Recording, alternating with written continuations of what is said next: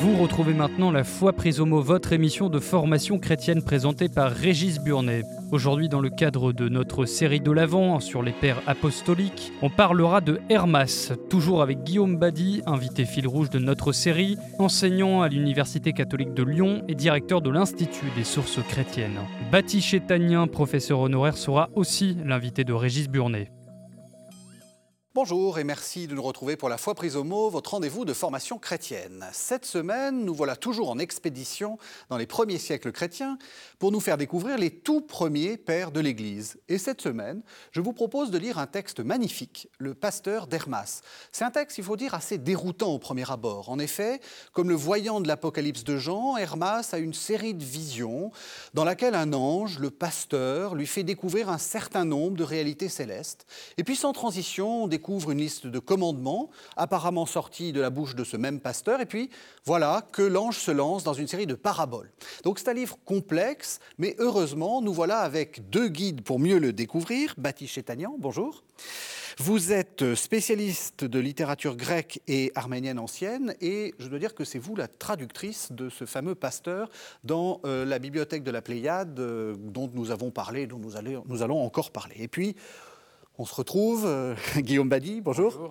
Vous êtes toujours directeur des sources chrétiennes, mais vous êtes également chercheur CNRS au laboratoire ISOMA, c'est à Lyon. Alors Guillaume, on a euh, la, semaine dernière, on a eu un peu, on était euh, en pleine, c'était très passionnant, et puis on n'a on pas fait un peu le, une sorte de résumé. Qu'est-ce qu'il faut retenir de euh, ce que nous avons dit des premiers écrits? Là, c'était vraiment les tout premiers. Hein. on était mm. quasiment au, moment de l'écriture du Nouveau Testament, hein. des premiers écrits chrétiens. Et là, dans quel, est-ce qu'il y a un changement? Est-ce qu'il y a une transition? Est-ce qu'il se passe quelque chose?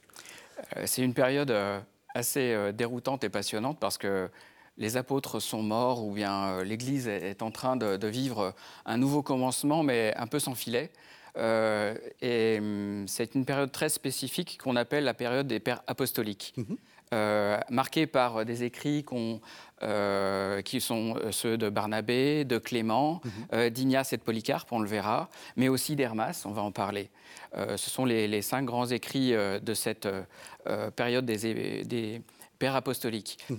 Euh, alors, dans le cadre de cette émission et, des quatre émissions qui, euh, qui sont celles de cet avant, on a ajouté Justin, qui, qui, est aussi un auteur très important, qui est aussi de cette période, qui va jusqu'au début de la deuxième moitié du second siècle. Mais ça commence quasiment vraiment contemporain, par des contemporains des apôtres. Donc c'est à la fois des gens qui suivent, qui sont qui suivent immédiatement les apôtres et euh, des gens qui les ont connus ou euh, qui, étaient leurs contemporains. Donc on est dans cette période de, transition très importante avant une période qu'on dit euh, celle des apologistes ou des apologètes qui font l'apologie ou qui prennent la défense du christianisme.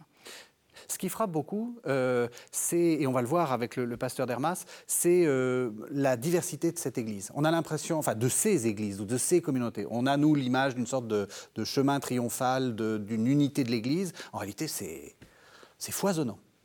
Oui, dans l'Antiquité, on parle volontiers des églises. Il y a, euh, ou plus exactement, si on regarde la façon dont, dont les textes parlent de l'Église, euh, ou dans l'Apocalypse de Jean, on voit l'Église qui est à Corinthe, l'Église qui est à Smyrne. Euh, ça n'est pas l'église de Smyrne, parfois c'est l'expression qui est employée, mais on, a une conscience aiguë du caractère spirituel de l'église. Et c'est effectivement ce qui illustre de manière particulière aussi euh, le pasteur d'Hermas. Alors le pasteur d'Hermas, c'est vous qui l'avez traduit pour la bibliothèque de la Pléiade. Qu'est-ce que... Est-ce que vous aimez ce texte? Est-ce que? Est-ce que vous l'aimez, ce texte? Ah oui, bien sûr. Je ne l'aurais pas traduit. On, traduit un texte, on finit par l'aimer. On ne l'aimerait pas, on finit par l'aimer. Il est magnifique, ce texte. C'est vrai? Pourquoi? Ah. Qu'est-ce que vous aimez? Oh, Écoutez, euh, bon, il a une, composition un peu bizarre, mais euh, il est... Euh, il est riche de conseils. c'est un livre de morale illustré. Et je trouve ça absolument extraordinaire. Mhm. Et euh, c'est une morale à laquelle on se plierait très volontiers et qui pourrait servir de morale euh, pour, à beaucoup de gens de notre époque. Et, et j'aime bien cette, euh, cette façon d'expliquer les choses, de les présenter. J'aime le genre que j'y ai découvert, le genre apocalyptique. On va y revenir. comment, comment ça commence? Euh, Justement, quel est le... Voilà, c'est, vous dites c'est un genre un peu bizarre, euh, on va voir après le plan, j'ai commencé un peu à en parler. Ça commence comment? Oh ben par, par Diane Aubin. On a l'impression de, de, voir Diane Aubin. Ben, c'est, mais oui, Diane Aubin ou bien la Suzanne, la Suzanne de la Bible. Eh bien, Hermas, Hermas on oh, bah, Peut-être, lisez, lisez un, eh, le bah, début. Hermas euh, euh, découvre, euh, découvre sa maîtresse en train de sortir du bain. Elle est magnifique et il est saisi de désir. Enfin, Est-ce qu'on lit ce passage? Ah ben lisez, lisez, que surtout, et dans votre traduction si, si, possible. Celui qui m'a élevé m'avait vendu à une certaine Rodée, à Rome. Bien des années après, je la revis et commençai à l'aimer comme une sœur. Quelque temps après, alors qu'elle se baignait dans le Tibre, je la vis, lui tendis la main et je la fis sortir du fleuve. Voyant sa beauté, je me mis à réfléchir, me disant en mon cœur Bien heureux je le serais si j'avais une telle femme dotée de cette beauté et de ce caractère. C'est cela seulement que je pensais, rien d'autre. On, Pardon, on voit bien qu'il précise c'est cela et rien d'autre. Voilà, hein. exactement. Essaye de se dédouaner d'avance parce que après, et il dit, quelques temps plus tard, je m'endormis, et tandis que je priais, le ciel s'ouvrit, et je vois cette femme que j'avais désirée. Elle me salue depuis le ciel, et me dit, Salut à toi, Hermas. Ayant tourné mes regards vers elle, je lui dis, Maîtresse, que fais-tu ici? Et elle me répondit, J'ai été élevée pour dénoncer tes fautes. Au Seigneur, je lui dis, Tu es maintenant ma dénonciatrice non, dit-elle, mais écoute les paroles que je vais te dire. Dieu qui habite dans les cieux, qui du néant a créé les êtres, les a multipliés, les a fait croître en vue de la sainte Église qui est la sienne, est irrité contre toi parce que tu as commis une faute envers moi. En réponse, je lui dis, j'ai commis une faute envers toi En quel endroit Quand ai-je prononcé à ton égard une parole inconvenante? Ne t'ai-je toujours pas toujours considéré comme une déesse? Il, y va fort. Hein. il y va. Ne me suis-je pas toujours comporté avec toi comme avec une sœur? Pourquoi aux femmes m'accuser faussement de choses vicieuses et impures? Et elle, ayant ri, me dit À ton cœur est monté le désir du vice. Alors, oui, euh, c'est bizarre. Pour un texte chrétien, enfin, pourquoi, pourquoi ça commence comme ça? C'est une façon d'introduire dans le texte, de donner envie de lire le texte. Enfin, il est très habile, Hermas. Il est très, très habile. C'est une façon d'introduire dans son texte, et dans la leçon qui risque d'être un petit peu aride plus tard, euh, d'introduire le lecteur. Ah, moi, je trouve ça très séduisant. Ah, moi, je trouve ça très séduisant. Et, on a une image des, premiers chrétiens comme des gens euh, assez ascétiques, pas très marrants, etc. Là, on est tout à fait dans quelque chose de, différent. Ah, oui, on est dans, dans, le peuple normal, enfin. C'est quasiment un, texte de comédie. Hein. Il y a ah, bah. effectivement une mise en scène qui est, qui est euh, vraiment extraordinaire et puis qui introduit vraiment le sujet. Parce que alors, dans la suite, il continue. Euh, après qu'elle eut prononcé ces paroles, les cieux se fermèrent et moi, j'étais tout frissonnant et affligé. Je me disais en moi-même, si cette faute est inscrite contre moi, comment pourrais-je être sauvé? Comment, comment apaiserais-je Dieu pour les fautes que j'ai réellement accomplies? Parce que pour lui, vraiment, il, pour lui, c'était vraiment pas grand-chose. Et à ce moment-là, arrive une, euh, dans, son, dans son, son, rêve, dans sa vision, une vieille femme et cette vieille femme lui dit Salut à toi, Hermas, etc. Et, il lui demande Mais qu'est-ce que j'ai fait de mal? Et alors finalement, elle lui dit Finalement, cette affaire ne, concerne, ne te concerne pas tellement. En revanche, le vrai problème, c'est ta famille, c'est ta maison. Ils se sont très mal conduits et toi, tu les as pas grondés. Donc, il faut que tu sois euh, plus sévère avec eux, que tu les encourages à la pénitence et c'est ça le vrai sujet qui est introduit par cette scène euh, si bizarre euh, et, si plaisante. Et à la fin, la, vieille femme lui dit Ne cesse donc pas de corriger tes enfants, car je sais que s'ils font pénitence du fond de leur cœur, ils seront inscrits sur les livres de la vie avec les saints. Et là, en fait, à mon avis, c'est là qu'est abordé le vrai sujet. Mm-hmm il, commence avec son, cas propre, euh, mais qui, à mon avis, euh, n'est pas le, vrai sujet. Le vrai sujet, c'est, il dit plus tard, euh, j'ai appris des didascales de ceux qui, enseignent dans l'Église qu'il n'y avait qu'une seule pénitence une fois qu'on avait été baptisé. et, et, que après, on n'avait plus droit de pécher finalement, et qu'on allait en enfer si on péchait, ne serait-ce qu'une fois. Et alors lui, s'il si, est accusé par son ancienne maîtresse euh, de l'avoir, même de l'avoir désiré, eh bien, il ne peut plus être sauvé. Mhm. Donc, comment être sauvé alors qu'on pêche après le baptême? Et, là est, toute la question. Et donc là, ce que dit la vieille femme, alors on ne sait pas encore qui c'est, s'ils font pénitence, ils seront sauvés. Et là, là est le cœur du sujet, à mon avis. Hmm.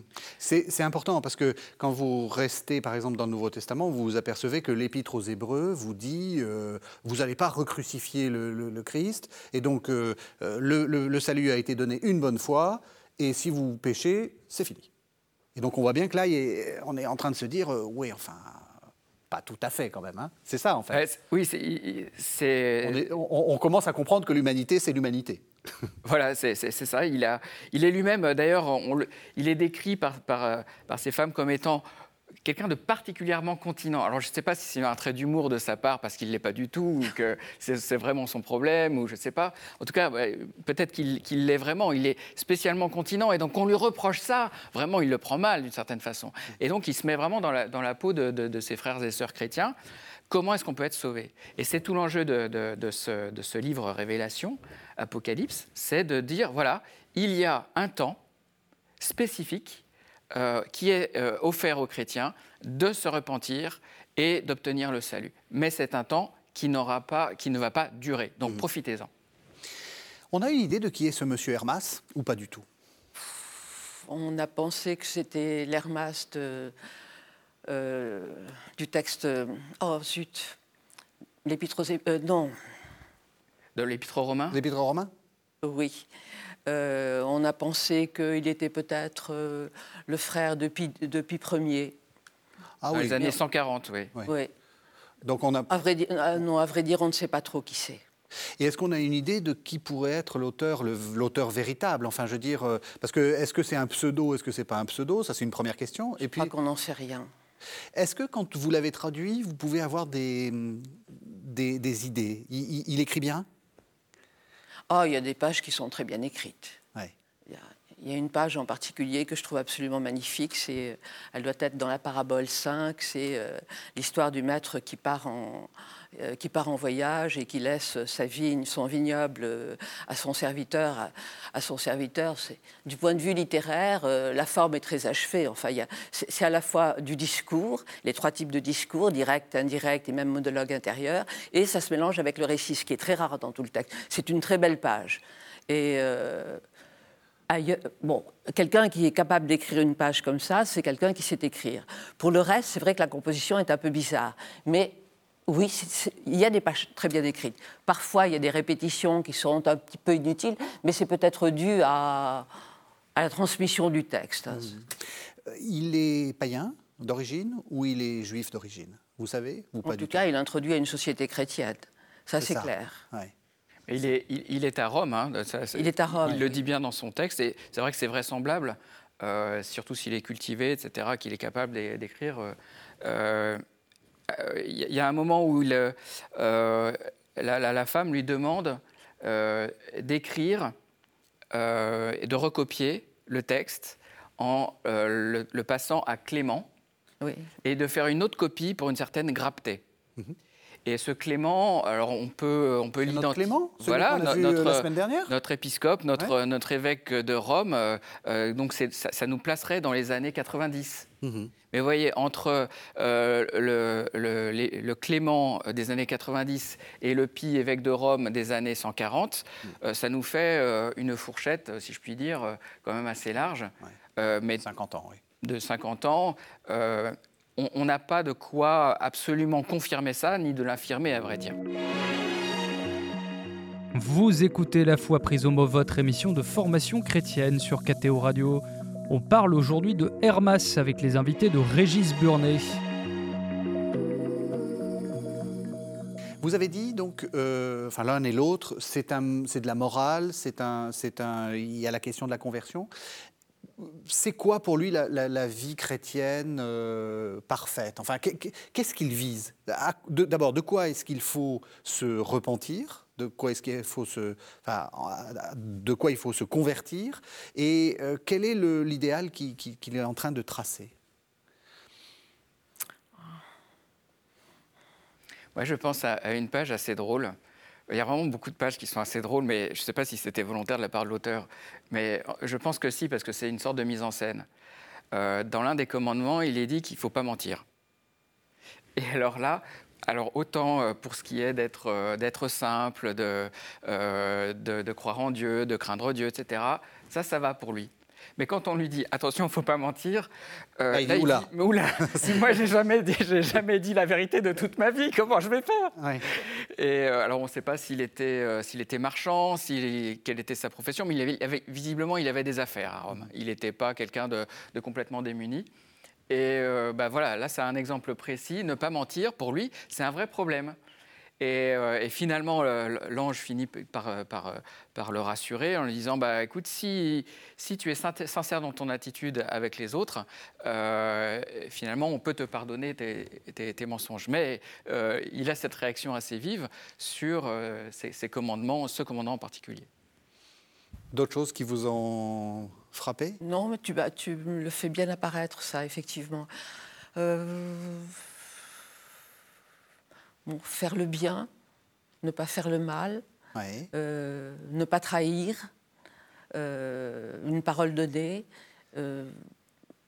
Ce que vous avez dit, c'est très contemporain. Qu'est-ce qui vous frappe dans, ce côté très contemporain de, du, texte? Justement, c'est de la morale, c'est la simplicité de cette morale Oui, elle est abordable pour tout le monde. elle est simple, elle est, bien elle est simplement écrite. Euh, elle se présente en images, ce qui est compréhensible pour le commun des mortels, pour tout le monde. Et euh, elle, sait, euh, elle sait séduire en, présentant des scènes de la vie quotidienne et des images qui sont bienvenues, des images d'agriculteurs, de, de, vie domestique qui sont accessibles à, tout le monde. Mhm. Est-ce que vous diriez que c'est spécifiquement chrétien? Est-ce que, enfin, est-ce que non Personnellement, non. Enfin, je... Faire le bien, ce n'est pas spécifiquement chrétien, en fait. Oui, oui, oui, oui, oui tout à fait. Parce que justement, lui, euh,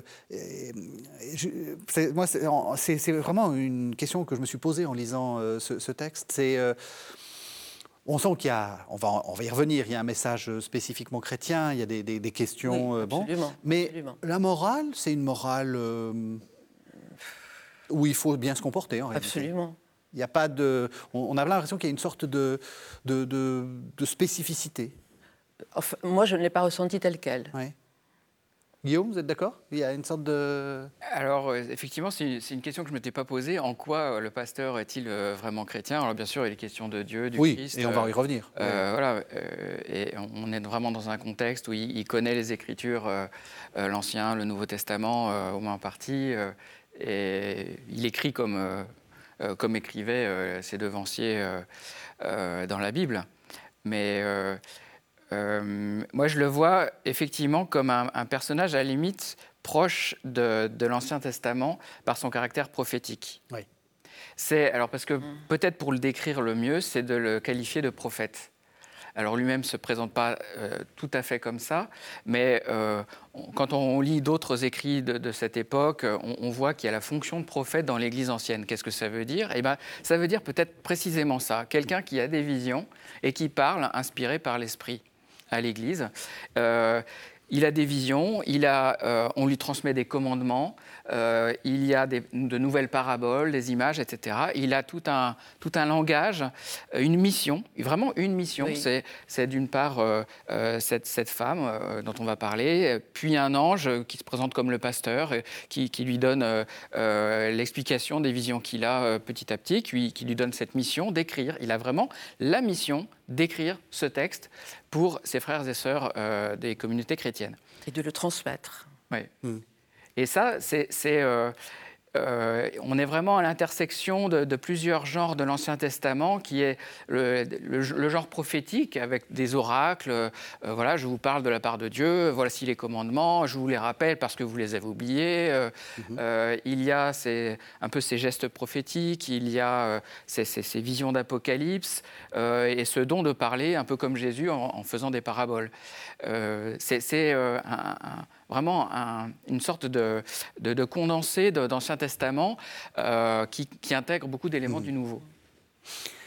On a commencé par cette, euh, cette première introduction, euh, enfin une introduction c'est souvent premier d'ailleurs, mais ce, début dans lequel il, voit, il voit cette, cette, cette femme qui, qui, lui reproche des choses. Comment ça continue après? Qu'est-ce qui, qu'est-ce qui se passe? Parce que Guillaume a déjà parlé de, du pasteur, etc Qu'est-ce qui, lui arrive à ce, brave Hermas bah, il y a Dans le début, euh, juste après, c'est la, bon, la première vision, apparaît la vieille dame, la dame âgée, euh, qui, se représente comme, qui se présente comme étant l'Église. Et puis on a ainsi cinq visions, euh, la dernière étant, étant appelée elle-même Apocalypse. Et c'est dans l'Apocalypse, donc dans la cinquième vision, que euh, le pasteur apparaît et qu'il révèle, qu'il révèle, c'est une révélation, mhm. sa triple nature d'ange gardien, euh, d'ange euh, de la révélation et d'ange de, la, de la pénitence. Mhm. Et, et c'est lui qui annonce les douze commandements qui suivent. Donc, après les cinq visions. Cinq visions. Après les cinq visions, douze commandements. et puis dix paraboles. Oui, c'est bizarre comme. Euh, ah, c'est une construction euh, très, bizarre. incompréhensible. Enfin, qu'on ne peut pas comprendre.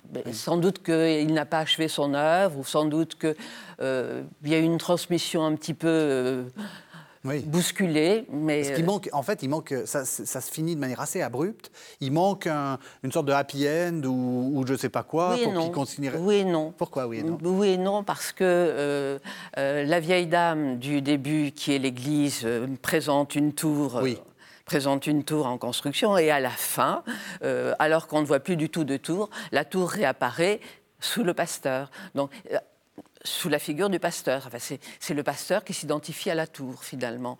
Donc, je ne suis pas sûre que ça se termine si mal que ça. Oui. Et alors, oui, pardon, non, non. Non, non, mais.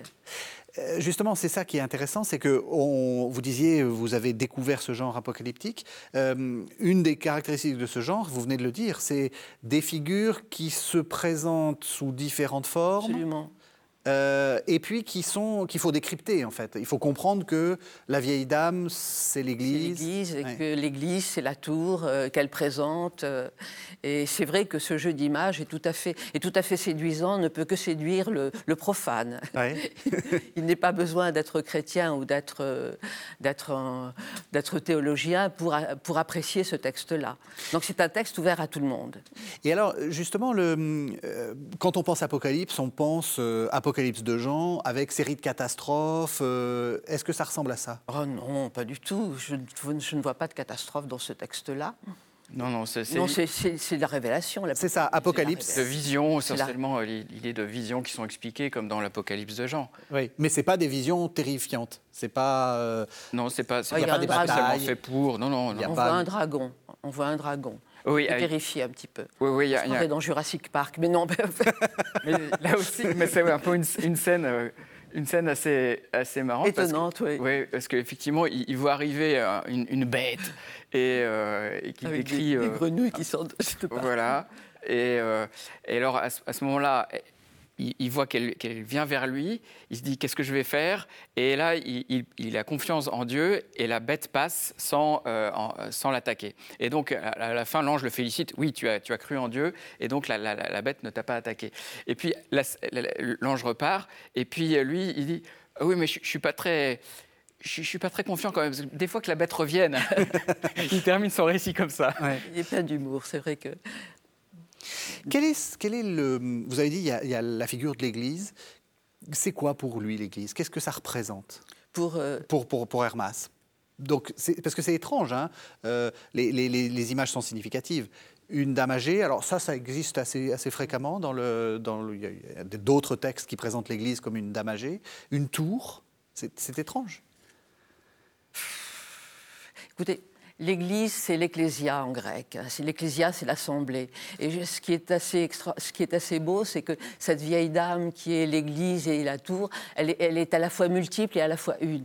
Et je pense que l'Église, c'est l'assemblée des fidèles, c'est euh, le lieu. Non, c'est l'assemblée des fidèles et c'est un lieu, enfin représenté par une tour architecturale, architecturale. Donc quelque chose qui protège aussi, quelque chose qui... Bien sûr, quelque chose qui protège, parce que quand on est, quand on peut entrer dans la tour, euh, c'est qu'on a c'est qu'on a fait pénitence et qu'on est sur, le, sur, la bonne voie et qu'on peut être accueilli dans, dans, dans la tour, dans l'église, euh, dans ce monde, euh, on va dire chrétien. C'est ça. Et, vraiment, la, clé, c'est la pénitence. C'est-à-dire qu'on n'est pas. Euh, oui.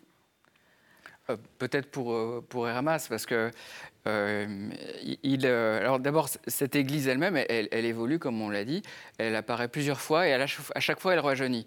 Alors au début, euh, ah il a expliqué que si elle est vieille, bah, c'est parce qu'elle a été fondée avant la au commencement du monde. Donc forcément, elle, est ancienne. Mais aussi parce que, eh bien, elle, est, elle est alourdie par tous les péchés des chrétiens. Et voilà, toutes les rites, ce sont les, péchés des chrétiens.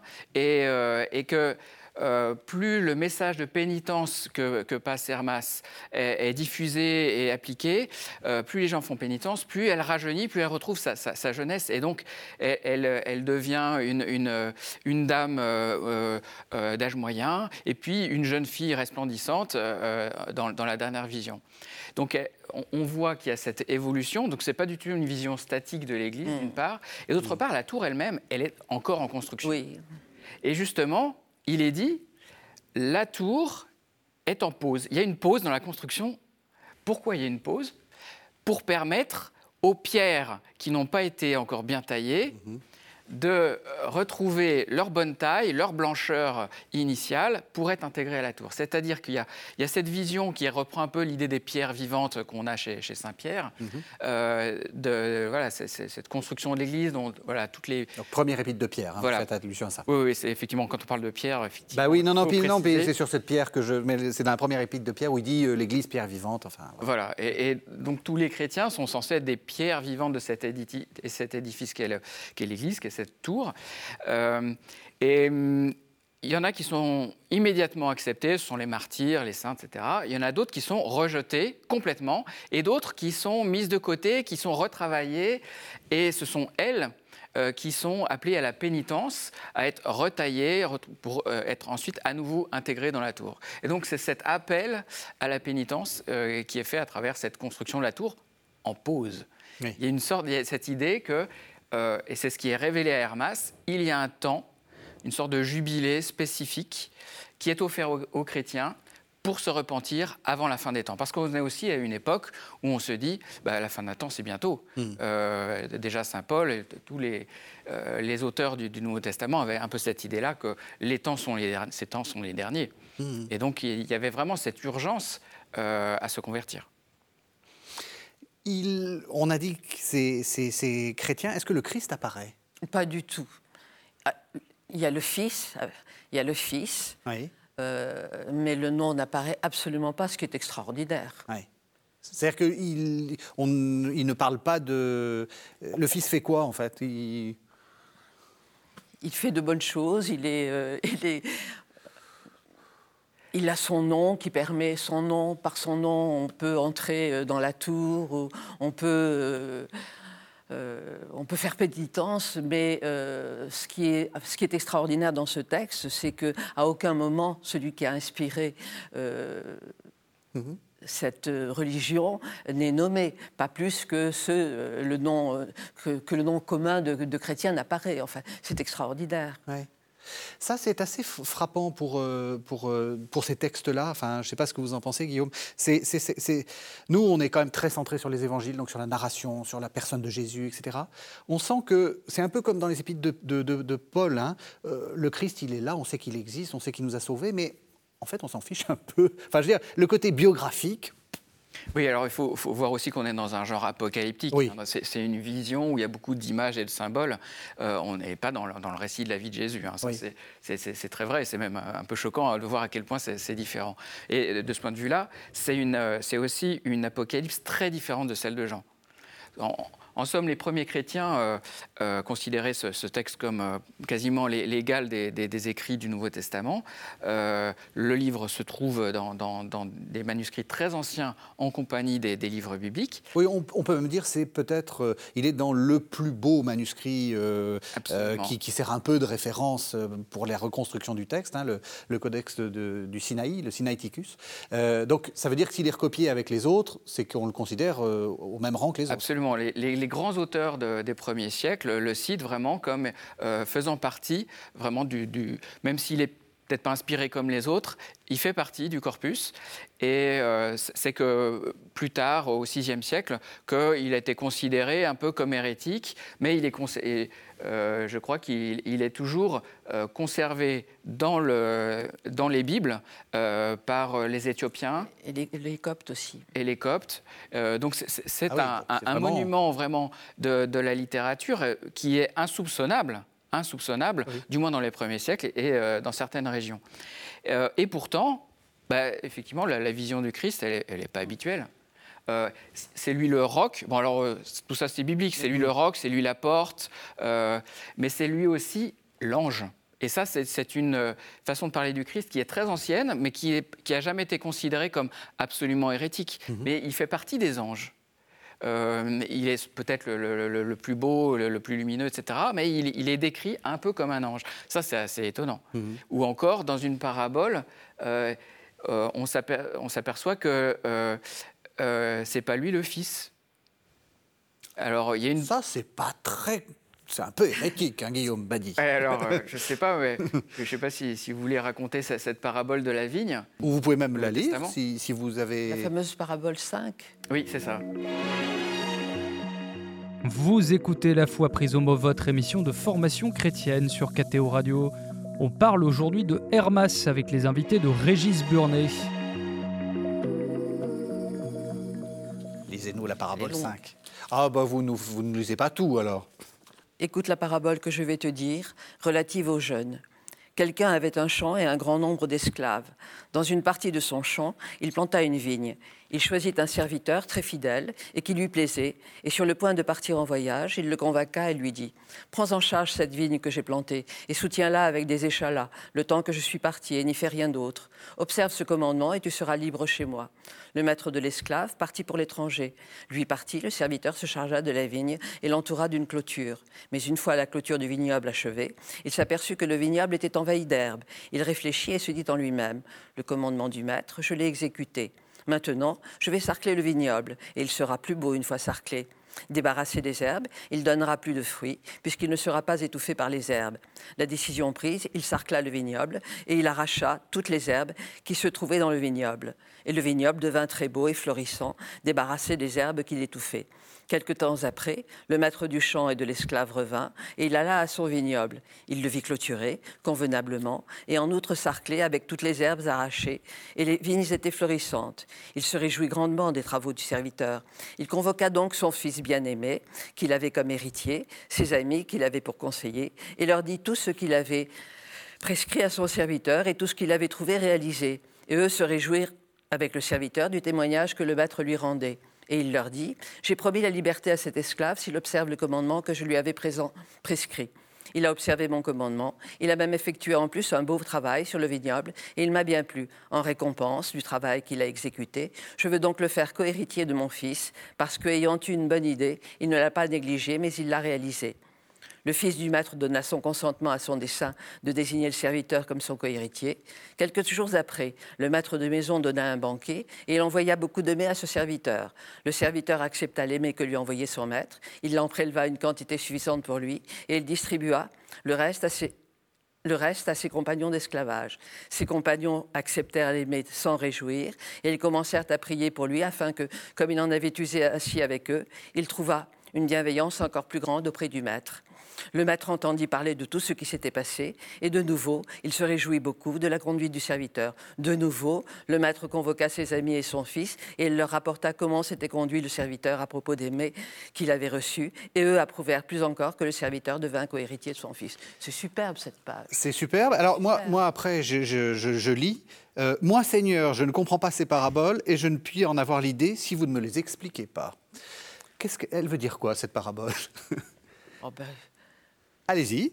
bah, que le maître, euh, euh, le maître, en fait, euh, c'est le père. euh, C'est Dieu, oui. bah oui. Oui. Euh, le serviteur, c'est le fils. Et, euh, C'est-à-dire Jésus, hein, le Christ. oui, et euh, ou bien le Saint-Esprit. Parce que le Fils, non, le Fils, c'est le Saint-Esprit, justement, là, dans voilà, la parabole. le fils, le Saint- et Ah le oui. co-héritier, c'est le fils. oui. Et le serviteur, pardon, c'est le fils. Ce, qu'elle veut dire, c'est, bah, écoutez, euh, c'est euh, bah, c'est une belle leçon à donner à des chefs d'entreprise. Oui. Pourquoi Bah, écoutez, il y a le- La confiance? Il y a, bah, il y a la confiance, euh, il y a la reconnaissance. Il y a une confiance énorme entre le maître et le serviteur. Le serviteur obéit au maître et il est intelligent en plus et capable de devancer ce que veut le maître et il est capable de partager les bénéfices, euh, les bénéfices de l'entreprise avec ses, ses compagnons de servitude. Enfin, je trouve ça extraordinaire. Ouais. C'est un beau triangle central, le Père, le Fils et le Saint-Esprit, autour duquel s'organise une société où euh, les êtres sont reliés entre eux par des, des liens de stricte égalité. Je trouve ça magnifique. cette- C'est magnifique. C'est absolument magnifique. Et tout ça pour expliquer le jeûne en plus. Parce Oui, absolument. euh, Hermas commence à, à dire à l'ange, mais euh, moi, moi, je, je jeûne, hein, euh, sérieusement. Et euh, en fait, euh, l'ange lui dit, oui, mais c'est- ça n'a aucune importance, la façon dont tu jeûnes. Le vrai jeûne, c'est quoi? Je vais t'expliquer, voici la parabole. Et, et là, en fait, on comprend que le fait de débarrasser les herbes, le petit détail là, le, le fait de débarrasser la vigne, qui est le peuple, euh, des, des- des mauvaises herbes que sont les, les péchés, c'est ça le vrai jeûne. Et non seulement ça, mais le fait de partager les bénéfices, les, les- les bons Oui. plats euh, qu'il reçoit au banquet, le fait de, de- de les partager, c'est ça le, le- le bon jeûne. Il lui dit après, bon, alors tu vas, euh, tu vas calculer le prix de, euh, des aliments que tu ne manges pas, et ce prix-là, tu vas le donner aux pauvres. Et là, c'est le bon jeûne. C'est le jeûne quand tu, quand tu vraiment tu partages ce que tu ne manges pas. Et, et voilà, donc c'est- un bel enseignement pour l'avant. voilà, Non, non, mais sur, enfin, sur la signification justement de ce que c'est que la pénitence, c'est que le, le- le jeûne, c'est- en, en direction des autres en réalité. Absolument. Et alors, ça s'exprime de manière euh, tout à fait conforme à ce qu'on voit dans le, le Nouveau Testament, Oui. d'une part, mais d'autre part, avec une interprétation qui est vraiment très étonnante quand on... Ah mais non, le Fils, c'est le Saint-Esprit. Alors donc là, on ne comprend plus du tout. Et, et- et il insiste sur le fait que le, le Fils s'est fait le serviteur. Donc là, on revient dans, dans une, dans une autre vision du, du Messie souffrant, euh, du, du serviteur souffrant, qui est tout à fait biblique aussi, mais on- et qui est légitime. Mais c'est surprenant quand on, quand on compare avec le Nouveau Testament. On l'a- vous l'avez dit, on l'a trouvé hérétique, enfin, ou pas complètement. Qu'est- Qu'est-ce qu'on lui reprochait? Justement, ces, flottements, ce côté un peu pas très, pas très, pas très, pas très clair sur le- les, trois personnes, ou choses comme ça. Alors effectivement, je pense que la façon de présenter le Christ ne pouvait pas apparaître de manière euh, absolument euh, euh, claire pour, pour des chrétiens qui s'étaient demandé, bon, est-ce que le Fils est vraiment Dieu? Est-ce que l'Esprit est vraiment Dieu? Qu'est-ce que c'est la Trinité? Etc. Et là, si on, si on lit le- cet ouvrage, euh, on peut se poser beaucoup de questions. Donc, euh, ça ne veut pas dire que c'est franchement hérétique, c'est Oui, oui. juste une Euh, façon on est à de... une époque, de toute façon, où les, les dogmes n'ont pas été fixés. Donc, Voilà. Voilà. Ensuite, je pense qu'il y a une méfiance euh, vis-à-vis du genre apocalyptique. C'est-à-dire qu'il y a une, une floraison euh, d'apocalypse dans, dans la, la période des, des premiers siècles.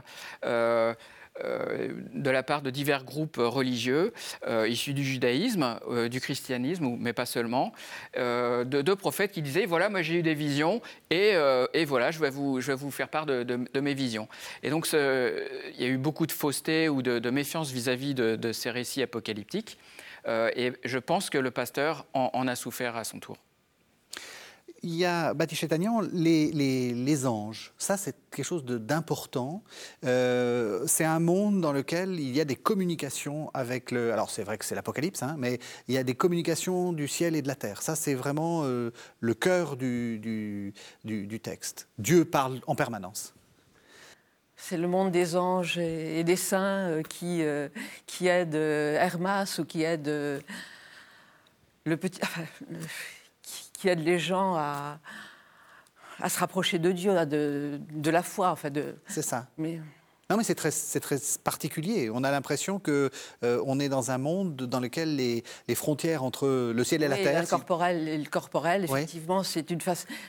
Mais je trouve que c'est une belle manière d'introduire euh, le commun des mortels justement à, l'incorporel. C'est ça qui est extraordinaire, c'est lui faire, euh, lui, faire rencontrer le sacré à travers ces personnes, ces anges, ces saints.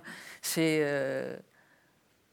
c'est une belle introduction d'écrivain. Pour moi, je vois l'aspect littéraire. Oui, c'est ça, vous avez raison. J'estime que euh, euh, introduire les gens au spirituel euh, se fait très bien par ces, personnes intermédiaires. Qui permettent, oui, c'est ça, qui sont, qui, sont des relais. De sentir, c'est ça. ça aussi, c'est assez Enfin, c'est très étonnant. Dans, dans un monde peuplé d'anges, peuplé de révélations, oui, mais peuplé de visions. C'est même la première attestation qu'on a de la doctrine des anges gardiens. Euh, et donc, on, ça rejoint un peu l'image euh, euh, des dessins animés ou des films où on voit l'ange mauvais sur l'épaule d'un personnage et qui, se bat contre le bon ange. C'est dans Tintin. C'est dans Tintin notamment. Bah, en fait, l'origine de tout ça, on la trouve dans le pasteur d'Hermas, mhm. et donc qui explique qu'il y a un ange euh, de la justice et un ange de la perversion qui influence, qui essaye d'influencer chaque, chaque personne. Chacun a un ange gardien, euh, et, euh, mais aussi un ange mauvais. Et ça, c'est, euh, voilà, ça, a traversé les siècles. On a cette croyance aussi chez Origène, euh, pas tellement longtemps après. Donc un, grand, grand théologien, c'est, c'est pas du tout la, fantasmagorie euh, comme ça, peut l'être aujourd'hui. C'est vraiment une croyance. Et je, pense que ce, livre a peut-être s'il est vraiment issu d'une expérience mystique authentique, entend précisément dire aux, chrétiens bon voilà les apôtres sont plus là qu'est-ce qu'on fait? Euh, tout ça euh, ben euh, est-ce que c'était bien vrai? Est-ce qu'on y croit encore? Et il les met d'emblée dans un discours où, qui les ouvre à un monde invisible spirituel. Il y, a un mot qui revient souvent c'est le mot dipsukia. Mm-hmm. c'est-à-dire cette double un esprit double. Oui, c'est ça, double, double Partagé, divisé. Hein, l'esprit. Euh, donc, euh, et c'est traduit par hésitation, par doute.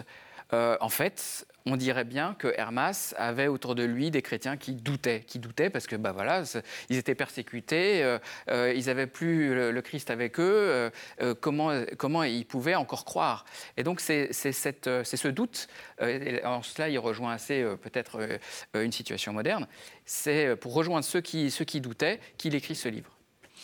Alors Baptiste Chétagnan, il y a plusieurs, on l'a dit, hein, il y a trois, trois grandes parties hein, dans, ce, euh, dans, ce, dans ce texte. Il y a cette question euh, où euh, les anges interviennent, hein, ce, que, ce que Guillaume vient de dire. Et puis il y a des commandements et des paraboles. Euh, quel, quel, rôle jouent ces, ces, différentes parties par rapport à la première partie? Euh, Pourquoi est-ce qu'il y a cette, ces genres littéraires? Ou peut-être qu'on ne sait pas. Hein, je ne... C'est le pasteur dont euh, les commandements sont prescrits par le pasteur. Mm-hmm. Il y en a douze. Et les paraboles et même à l'intérieur des commandements, il y a quand même des illustrations par des images. Et les paraboles suivent.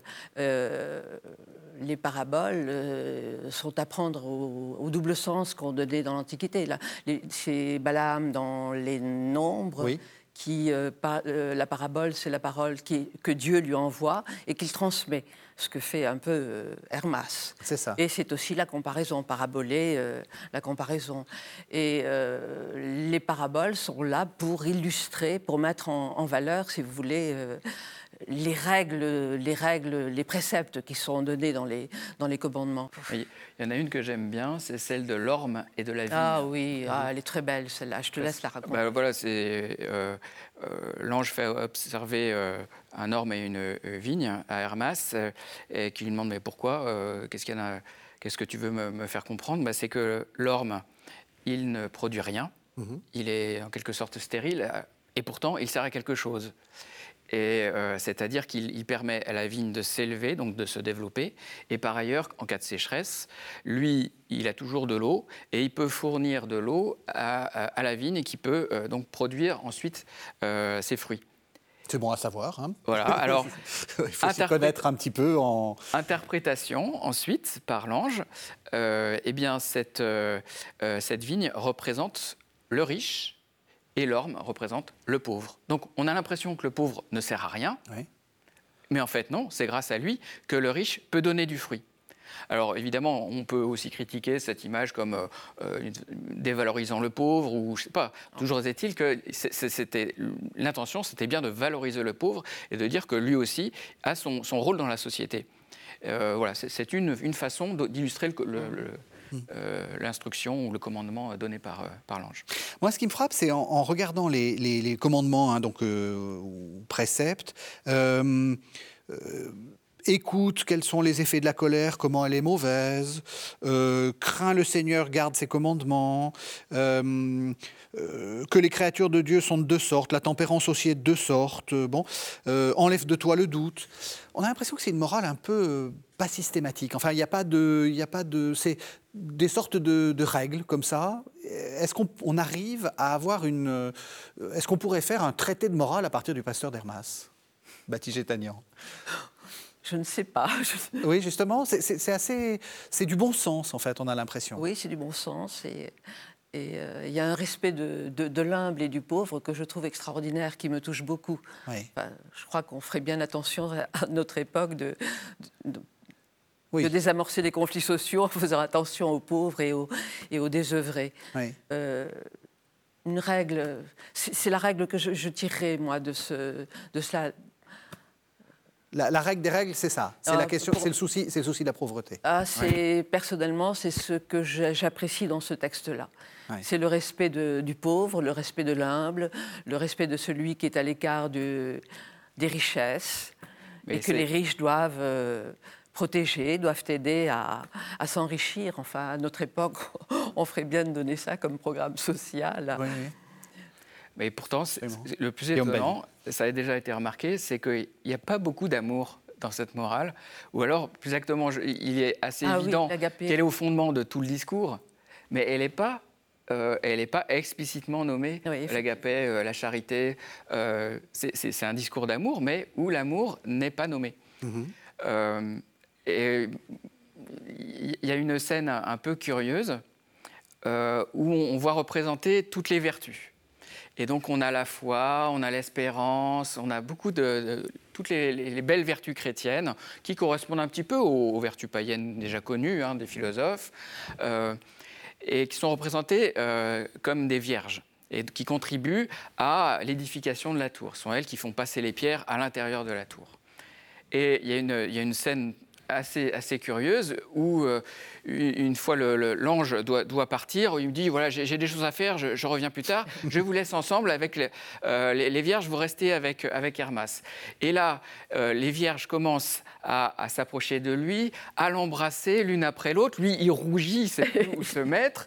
elle commence à lui dire viens, viens dans notre lit, viens avec nous. Alors, et puis donc ils, passent la, la, nuit, elles enlèvent leurs vêtements, etc. Et là, on se dit, mais qu'est-ce qui se passe? Oui, bah, Qu'est-ce qui se passe euh, Qu'est-ce que c'est que cette scène euh, érotique? Et le, récit se, euh, se, termine par Elles ont passé la nuit en prière et moi aussi continuellement. Et donc il y, a, ce détournement complet de la, de la morale, enfin de l'érotisme au profit d'une morale religieuse. Mhm. On, a ça chez, d'autres pères de l'Église, hein, ce, détournement, cette façon de parler de la spiritualité en termes érotiques, mhm. mais on est là dans les vertus les plus rigoureuses qui soient. Mhm. Donc c'est très étonnant de voir ce, discours-là, qui, à mon avis, transforme cet apocalypse. En fait, ce n'est pas du tout une apocalypse comme on a celle de Jean. C'est ça, c'est clair. Avec des visions et des interprétations. Là, c'est un petit peu ça, mais il y mêle beaucoup de ce qui, pour moi, est de l'ordre du roman. Et, c'était vraiment très moderne. Il commence par ce récit à la première personne. Pour moi, c'est une sorte de roman d'initiation, c'est-à-dire mhm. que le personnage principal, Hermas, est initié à ce qui doit être la pénitence, la vie en Dieu, et transmettre ce, message aux autres chrétiens. Et donc, lui-même, euh, petit à petit, arrive à dire Oui, mais j'ai fait pénitence, là, je, peux mériter mon salut. On lui dit Non, non, non, méfie-toi, tu n'y es pas encore. Mais il utilise pour ça des, procédés littéraires, hein, Mhm. tout, simplement, qui sont, euh, qui sont assez étonnants et qui détonnent complètement par rapport au, genre apocalyptique connu ou au, au, genre de la sagesse. Parce que les commandements, etc., bon, bah, non, il ne nous sert pas les commandements euh, comme, comme dans le, euh, le Deutéronome ou l'Exode. Mhm. C'est euh, c'est à travers un récit personnel et, euh, et la vision euh, d'un ange. On arrive à la toute fin de, de l'émission. Euh, J'ai envie de vous poser à l'un et l'autre une question pour, euh, euh, enfin, qui reprend un peu tout, ce qu'on vient de dire. Pourquoi est-ce qu'il faut lire ce, livre? Ou disons, euh, qu'est-ce qui vous a, quand vous l'avez traduit, qu'est-ce qui vous a le, plus mais séduit? J'ai été très séduite par, euh, par, les images. Je, te l'avais déjà dit. Il y a un, une superposition d'images que je trouve très éloquente.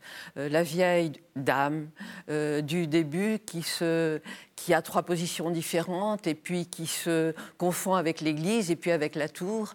Et euh, à la fin, même chose pour le pasteur. Il est trois personnes à la fois et, et il est la tour. Au début, la tour est est le symbole de l'Église. À la fin, elle, elle, elle, repr elle représente le pasteur. Je, je, trouve cette superposition d'images très éloquente et très... Euh, euh, enfin, du, du, point de vue de l'enseignement, très, très riche en enseignement. Euh, pour, pour, comprendre ce qu'est une communauté. Enfin, mmh. l'un et l'autre sont à la fois un et multiple. Et c'est ce un dans la multiplicité que je trouve assez remarquable. Même question, Guillaume Badi. Pourquoi il faut le lire Parce que c'est en quelque sorte le dernier des prophètes. Euh, euh, en un temps où voilà, on n'avait pas encore clos euh, la liste des livres de la Bible, il y a un prophète chrétien, le dernier des prophètes chrétiens, qui, qui parle, qui expose sa vision. donc c'est quelque chose de, c'est peut-être vraiment le dernier, je pense, dans son genre. Si on veut lire le pasteur d'Hermas, on le lit dans la collection des sources chrétiennes que vous dirigez, Guillaume Badi. Euh, c'est un, une version euh, qui, a été, euh, qui est assez ancienne, hein, puisque c'est Robert Joly qui, qui l'avait qu faite dans les années 60. on peut aussi le lire dans la traduction que vous avez fait, Rose Chétagnan, dans la, bibliothèque de la, de la Pléiade. C'est quoi la meilleure traduction? L'intérêt des sources chrétiennes, c'est qu'il y a le grec à côté. Et ça, c'est inestimable comme plaisir. Merci beaucoup et merci de cette réponse très d'une humilité qui vous honore beaucoup. Merci à, merci à tous les deux, merci de nous avoir euh, suivis. Vous savez que vous pouvez retrouver cette émission sur le site internet de KTO, www.ktotv.com et on se retrouve la semaine prochaine pour un nouveau numéro de cette série d'avant.